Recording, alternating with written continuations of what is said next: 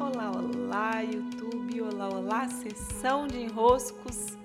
Muito boas-vindas. Eu sou Paula Quintão e aqui estamos nós para mais um dos nossos episódios via podcast e também para mais um dos nossos vídeos via YouTube. Hoje eu vim aqui até trazendo os dois canais para fazer uma costura entre os temas que tenho tratado nas minhas redes, nos meus vídeos, nos meus podcasts.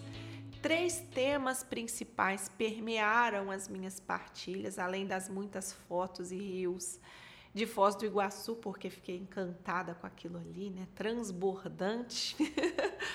Mas já me contive, vou parar de publicar minhas fotos porque eu já vi que tava ia lotar minha timeline, porque meu Deus, é muito muito lindo, muito especial. E é claro, dessa viagem, dos muitos passos que eu dei, dos muitos quilômetros percorridos, eu, minha mochila, meus cadernos, meus escritos, minhas reflexões, eu cheguei a muitos lugares e três temas principais acabaram sendo tratados por mim.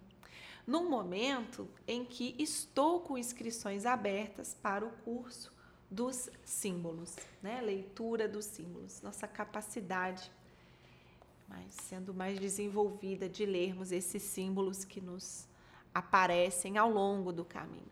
Então, estou com esse convite em aberto.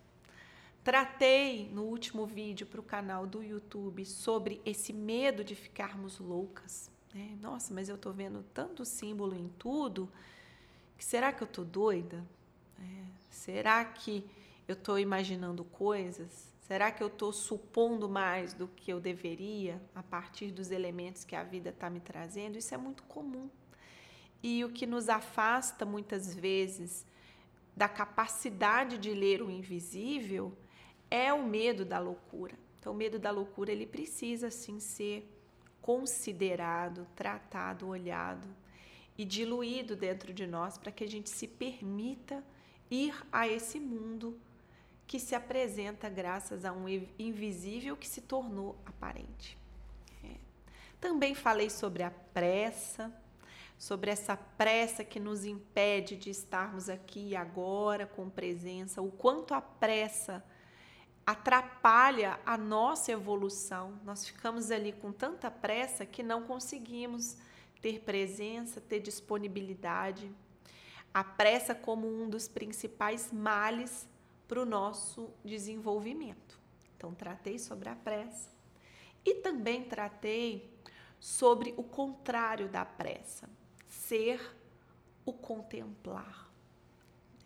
Já fiquei me questionando, seria a calma, mas eu vi que não era a calma o contrário da pressa. A pressa, ela é um substantivo que tem em si uma explosão de ação, percebe? É uma tem um movimento ali dentro da pressa.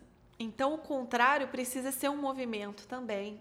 E esse substantivo que contém um movimento não é a calma, é a contemplação. Pois bem, esses assuntos ficaram ali, né, na minha rede.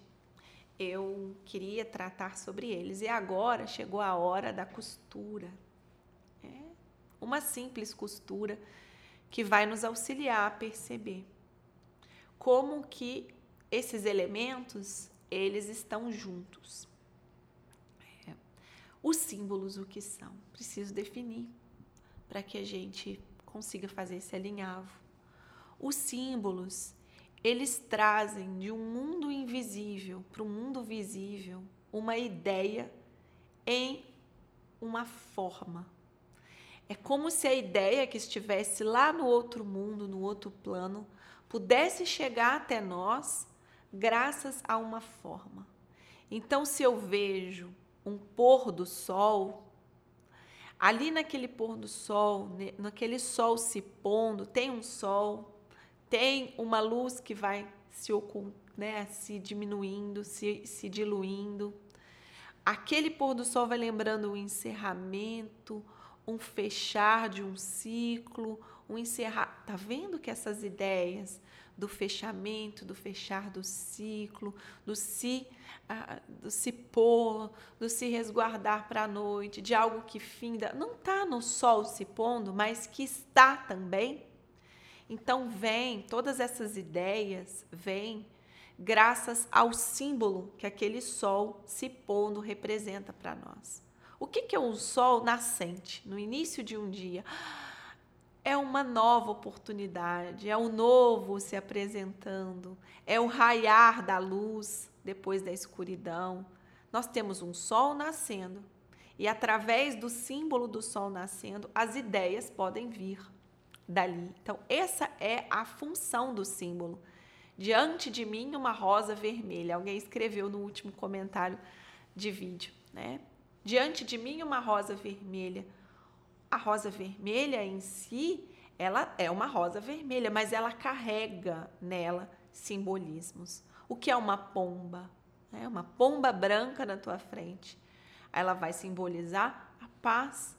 Ou ela vai simbolizar algo que na tua história, vamos supor, eu, eu sempre lembro de uma passagem daquele filme sobre o sol de Toscana, né? Sobre o sol de Toscana, em que a moça tá para comprar a casa, mas a senhora está ali em dúvida se vende a casa, se não vende a casa. E aí vem uma pomba, não lembro se era branca ou não, mas vem a pomba e faz um cocô na cara da mulher, na cabeça da mulher, na testa. tá aquele cocô lá de pomba, que dos infernos, né? A pomba fazendo cocô na tua cabeça, que é o que elas mais sabem fazer. E a senhora olha e fala: ah, Isso é um sinal de boa sorte. Né? Então, no repertório dela, do símbolo, nós temos um repertório pessoal, o símbolo da pomba fazendo cocô na tua cabeça. é um sinal de boa sorte. Aquilo serviu para ela dizer: Eu vendo a casa para você. Então, os símbolos eles têm uma ideia que é coletiva e também uma ideia que vem de um repertório pessoal.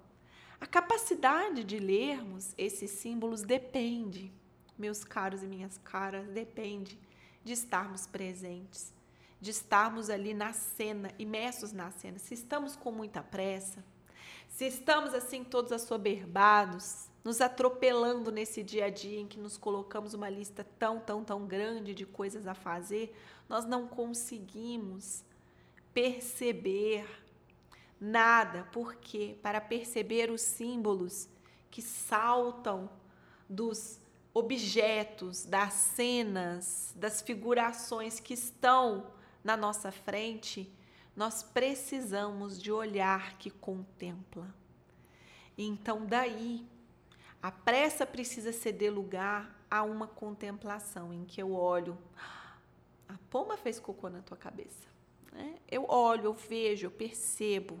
O sol se pôs, o sol nasceu, mais um dia começou.